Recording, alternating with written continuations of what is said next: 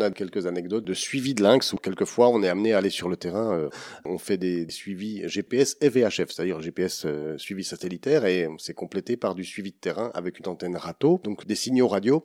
Et lorsqu'on a une accumulation de points, ça veut dire que soit ils sont en train de consommer une proie, soit ils stationnent pour se reposer, soit euh, si c'est au bord d'une route, ça nous inquiète toujours un petit peu. Donc on, va jeter un œil et il nous est arrivé à plusieurs reprises de savoir qu'on était dans de la végétation, disons à quelques mètres ou d'un lynx, sans le voir ni l'entendre, et entendre juste le bip, bip, bip s'éloigner.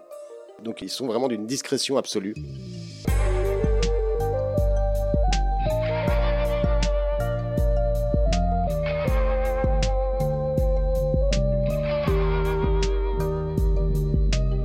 Gilles est un spécialiste et un amoureux du lynx. Il a consacré à ses félins furtifs presque 40 ans de sa vie. Il a aussi créé le centre Athénas en 1987, qui recueille, soigne et réhabilite les animaux blessés autour de la Bourgogne-Franche-Comté. Il y a quatre espèces de lynx dans le monde. D'abord, et pour honorer les auditoristes canadiens et canadiennes de baleines sous gravillon, je commence par la plus poilue, dont la fourrure la fait paraître bien plus grosse qu'elle n'est en réalité. Il s'agit du lynx du Canada, ou lynx bleu, lynx canadensis de son petit nom scientifique. Ce matou des neiges d'une dizaine de kilos est parfaitement adapté au grand froid, avec ses pattes énormes qui lui servent de raquettes. On le trouve, comme son nom l'indique, au Canada, en Alaska, dans le nord-est des États-Unis et les Rocheuses. Sa proie favorite est le lièvre d'Amérique, le fameux blanchon. Ensuite, toujours en Amérique du Nord, il y a le lynx roux, ou B, B-A-I, c'est-à-dire gris roux. Son nom scientifique est lynx rufus, rufus signifiant rouge en latin. Son nom américain est le bobcat, abréviation de bobtail cat, chat à queue courte. Au passage, certains d'entre vous, comme les agriculteurs, reconnaîtront peut-être ce nom puisque c'est une marque de matériel agricole, avec une tête de lynx pour emblème. Celui-là partage une partie de l'aire de répartition de son cousin canadien. Des hybrides existent à l'état naturel. Le bobcat vit sur un habitat très vaste, allant du Canada au Mexique, en passant bien sûr par les États-Unis. C'est, malheureusement pour lui, l'espèce dont la peau est la plus prisée. Dans les années 2000, il se vendait encore 30 000 peaux de lynx roux par an. Last but not least, la légende raconte que la célèbre race de chat Pixie Bob résulterait de l'hybridation d'un lynx et d'un chat. Mais c'est une légende. Ça, c'était pour les deux espèces du Nouveau Monde. Et voici maintenant les deux espèces de l'Ancien Monde. En Espagne, il y a le lynx pardel, ou lynx ibérique, lynx pardinus. On ne le trouve plus que dans quelques poches du sud de l'Espagne. Ce grand chasseur de lapins était en voie d'extinction. Mais au dernier recensement de 2020, une note d'espoir. De la petite centaine qui restait il y a une vingtaine d'années, il y en aurait autour de 1000 aujourd'hui, grâce à un programme de sauvegarde qui semble porter ses fruits. Et puis, il y a l'espèce qu'on trouve dans toute l'Eurasie, et notamment en France, le lynx boréal, lynx lynx. Il en resterait autour de 150 en France, sur la façade est, principalement dans le Jura. Le lynx boréal est le plus grand de la famille, presque deux fois plus gros que les autres espèces. Sa proie favorite est le chevreuil. La population européenne la plus importante est située dans les Carpates, où il en subsisterait près de 2500. C'est d'ailleurs de là que proviennent certains transfuges qui ont essaimé vers l'Allemagne et le reste de l'Europe centrale. Dans ce troisième épisode, nous allons aborder les caractéristiques biologiques du lynx, surtout celles du lynx européen boréal. Ses étonnantes caractéristiques, sa façon de chasser furtive puis bondissante, les caresses ultra râpeuses de sa langue émerie, et son incroyable manie d'empaqueter sa proie dans sa propre peau. Lynx, qui es-tu? Troisième épisode de notre voyage au pays du lynx. Salut Gilles. Salut Marc. Je suis ravi de te retrouver pour nos épisodes sur le lynx que j'attendais de faire depuis longtemps et là je suis vraiment content de pouvoir les faire avec toi. Mhm. Je rappelle que tu es le fondateur d'Athénas, dont j'aimerais que tu nous rappelles la signification. Athénas, assistance thérapeutique et nourrissage d'animaux sauvages, centre de soins pour la faune sauvage, basé en Bourgogne-Franche-Comté. Voilà, tu es donc ce jurassien pur jus je suis lorrain, mais j'adore le Jura. Je vais m'y ressourcer chaque année. La nature est fantastique dans le Jura. Je vais toujours dans les coins de Sémoncel. Enfin bref, tout ça pour dire que tu as ton centre Athénas là-bas, que tu opères avec euh, Laurale, qui est toujours à côté de nous, euh, ton épouse, qui est comme toi capacitaire. Oui. Rappelle-nous aussi ce que veut dire capacitaire, vite fait. Un capacitaire, c'est une personne euh, habilitée par une reconnaissance administrative, donc en vertu de son expérience, à soigner, réhabiliter des animaux pour les relâcher dans la nature. Voilà, donc tu es un, un des meilleurs spécialistes français du lynx. Et j'aimerais qu'on commence cet épisode par détailler les quatre espèces de lynx qu'on trouve dans le monde. Alors toi, tu es évidemment un spécialiste du lynx boréal, qui est notre lynx qu'on trouve en France et dans le reste de l'Eurasie, on va dire, pour faire simple. Mais il n'y a pas que lui. Alors notre lynx boréal, Cocorico, c'est le plus grand, c'est le plus lourd de tous les lynx. C'est le plus grand, le plus lourd. Alors en fait, euh, on peut rappeler qu'il fait partie de la sous-famille des félinés, Felinae, qui compte euh, notamment parmi les plus grands le puma, et le guépard. Et ensuite, par ordre de taille, vient immédiatement le lynx boréal. C'est le troisième plus grand féliné euh, au monde. Voilà, c'est le genre de précision que j'attendais de toi. Donc nom scientifique c'est lynx lynx. Lynx lynx. Hein et euh, ensuite ça se décline en neuf sous-espèces euh, sur le continent européen. Il est présent de la France jusqu'à la Sibérie orientale.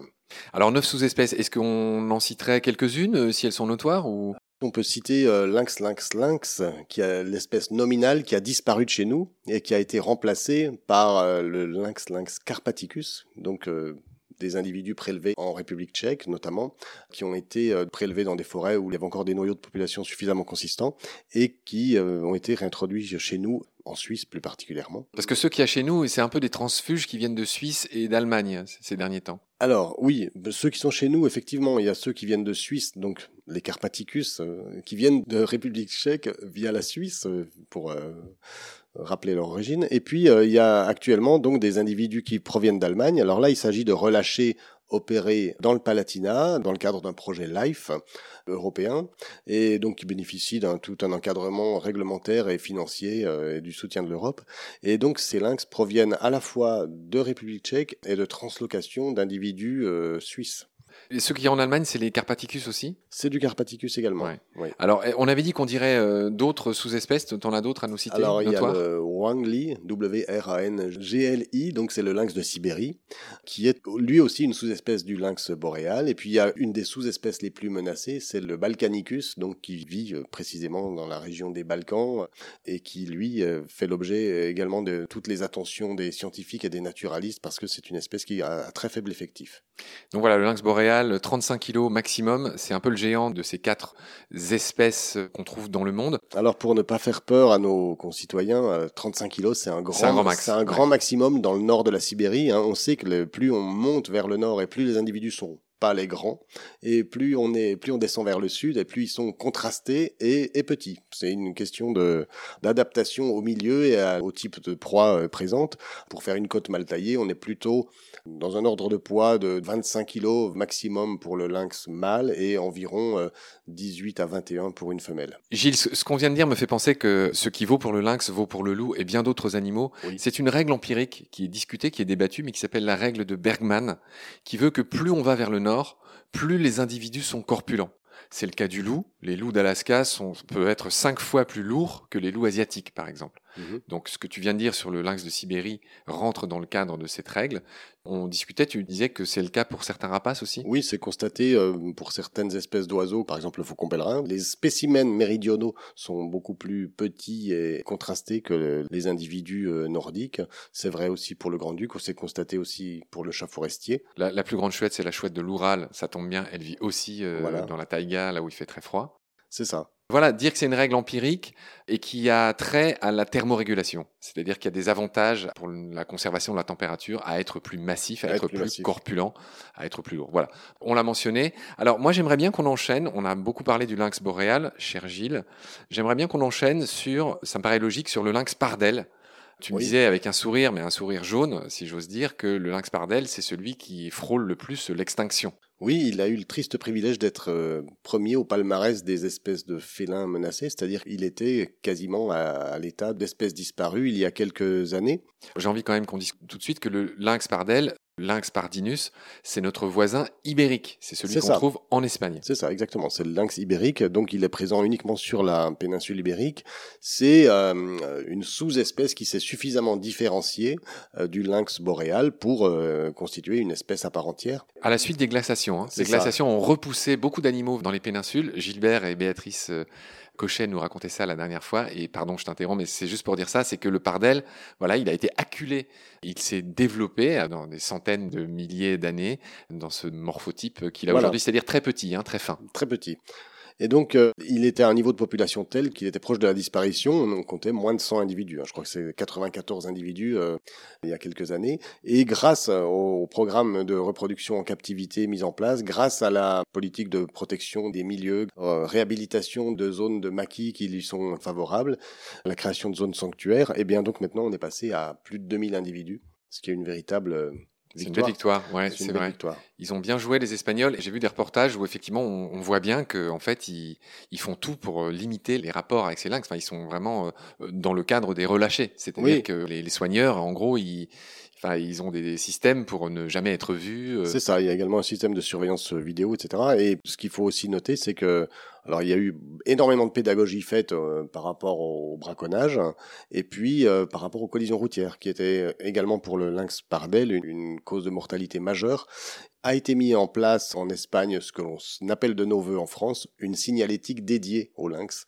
Ça fait partie. Dire, sur les panneaux routiers? Oui, sur les panneaux routiers. Nous, ah on l'appelle de nos voeux depuis des années et on espère bien que ça verra le jour parce qu'on sait qu'il y a des zones accidentogènes euh, par excellence sur lesquelles on pourrait avoir une action vraiment importante et, mesurable. Ça paraît incroyable, j'ai envie de dire que fait la police, que fait le gouvernement, que fait la préfecture. Pourquoi un truc aussi simple que de faire un, panneau? En plus, ça serait un joli panneau, j'imagine. Oui, ce serait un joli panneau et en fait, nous, on a déjà réfléchi à des solutions, une signalétique saisonnière accompagnée d'une campagne d'information, etc., qui vraiment marquerait les esprits à des moments donnés puisqu'on sait qu'il y a des zones et des moments euh, plus accidentogènes, ça aurait un effet vraiment euh, tout à fait euh, notable.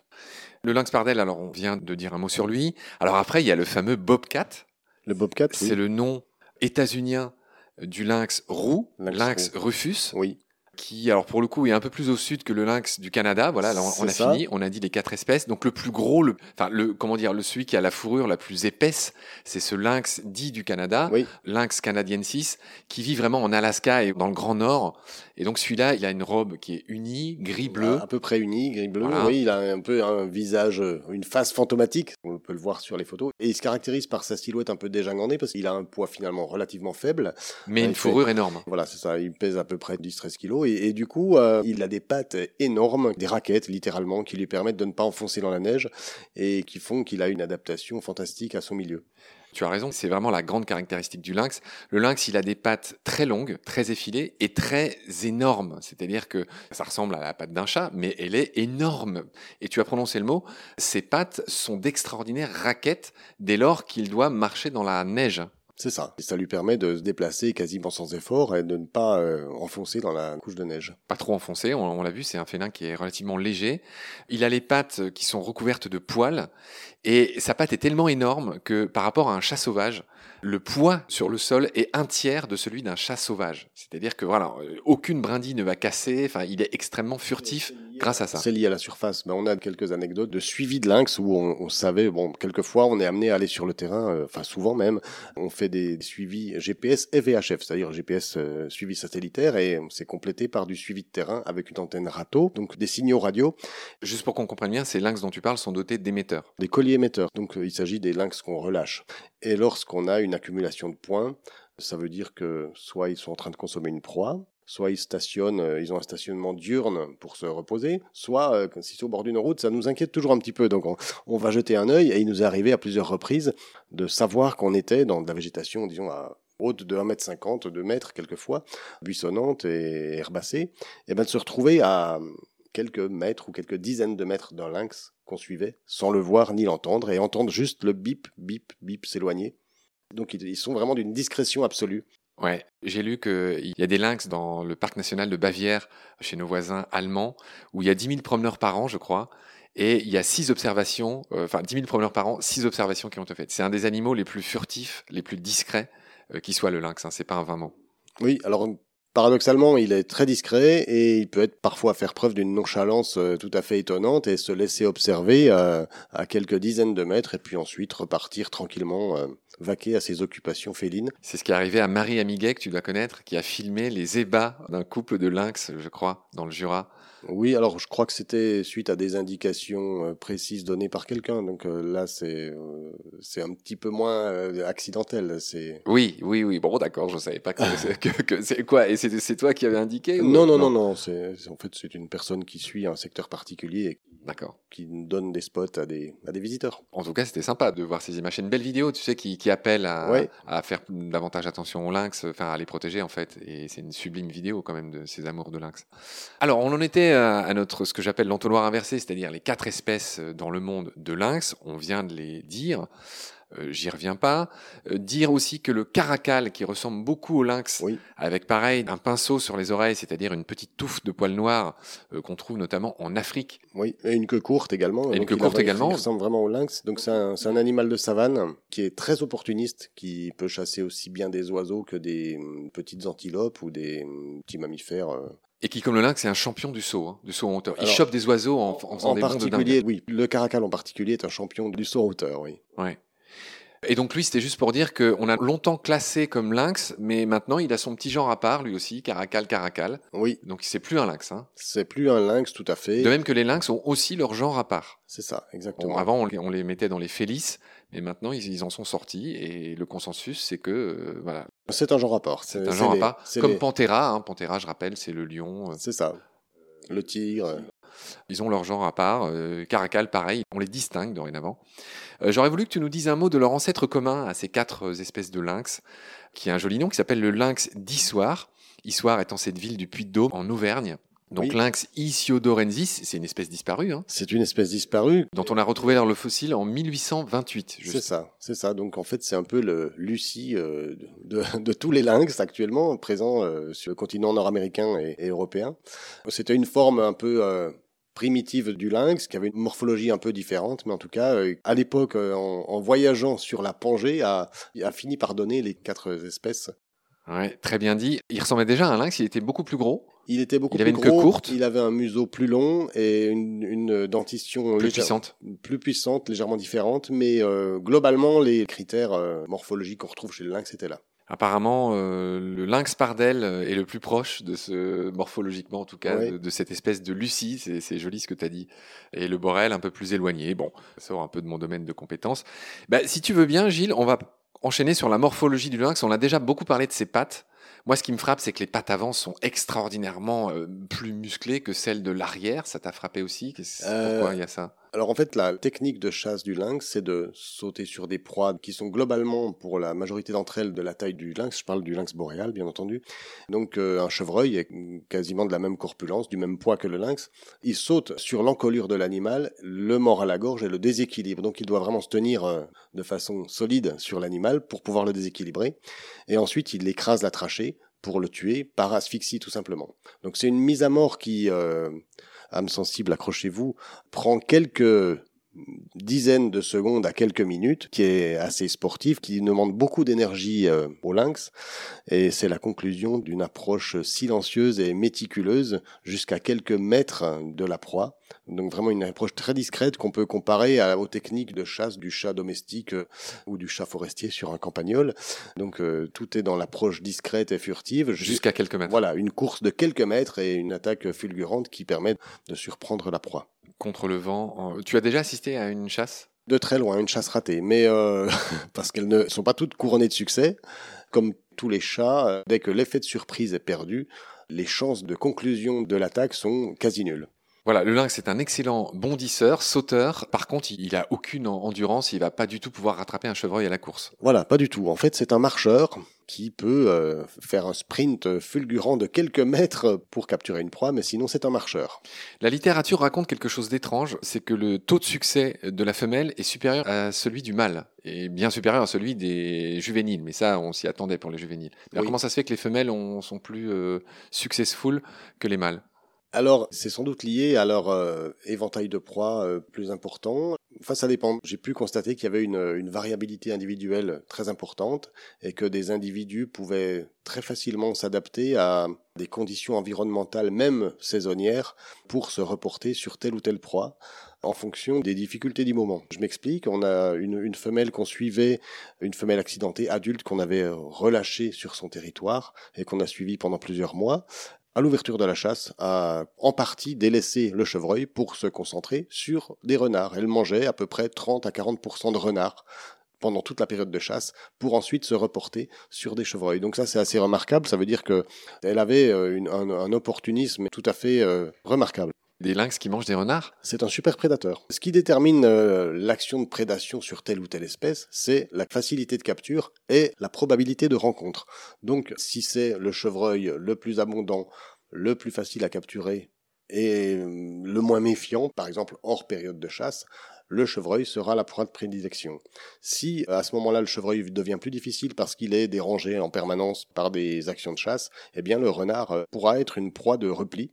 Ce qu'on a pu constater par ailleurs euh, tout récemment, enfin vérifier tout récemment puisque c'était déjà connu, mais on l'a vérifié cette année en particulier, on était en année de quasi-pullulation de campagnols terrestres et on a été amené à observer suite au suivi qu'on a pu opérer sur le terrain, que des lynx mulotaient, c'est-à-dire capturaient des campagnols. Alors, quand on sait qu'un campagnol terrestre peut peser jusqu'à 80 grammes, s'ils sont très abondants, eh bien en fait, le fait d'en capturer 8 euh, ou 10 dans une journée peut suffire à rassasier un lynx.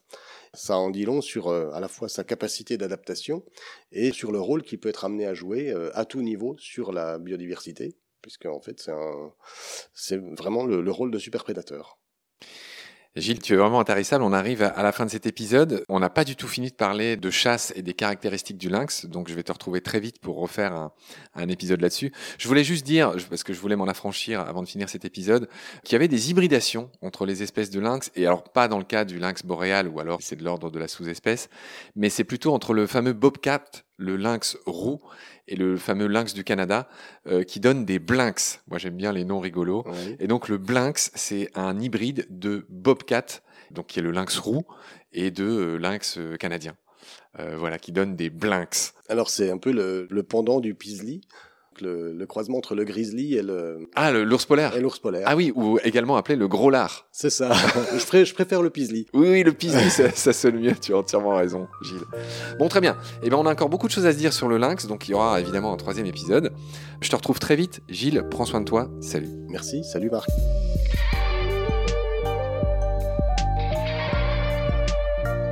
C'est la fin de cet épisode. Merci de l'avoir suivi Baleine sous Gravillon a la chance d'avoir un premier partenaire, Derven, une entreprise de génie écologique qui partage nos valeurs, celle du respect du vivant. Mais pour continuer, nous avons aussi besoin de votre soutien, qui consiste à s'abonner, à partager le lien de nos podcasts et ou à faire un don sur Helloasso. Grand merci par avance. Je remercie tous mes équipiers pour leur aide précieuse et je vous retrouve bientôt pour de nouveaux épisodes. D'ici là, prenez soin de vous et de ce qu'il y a autour de vous. Merci, à bientôt.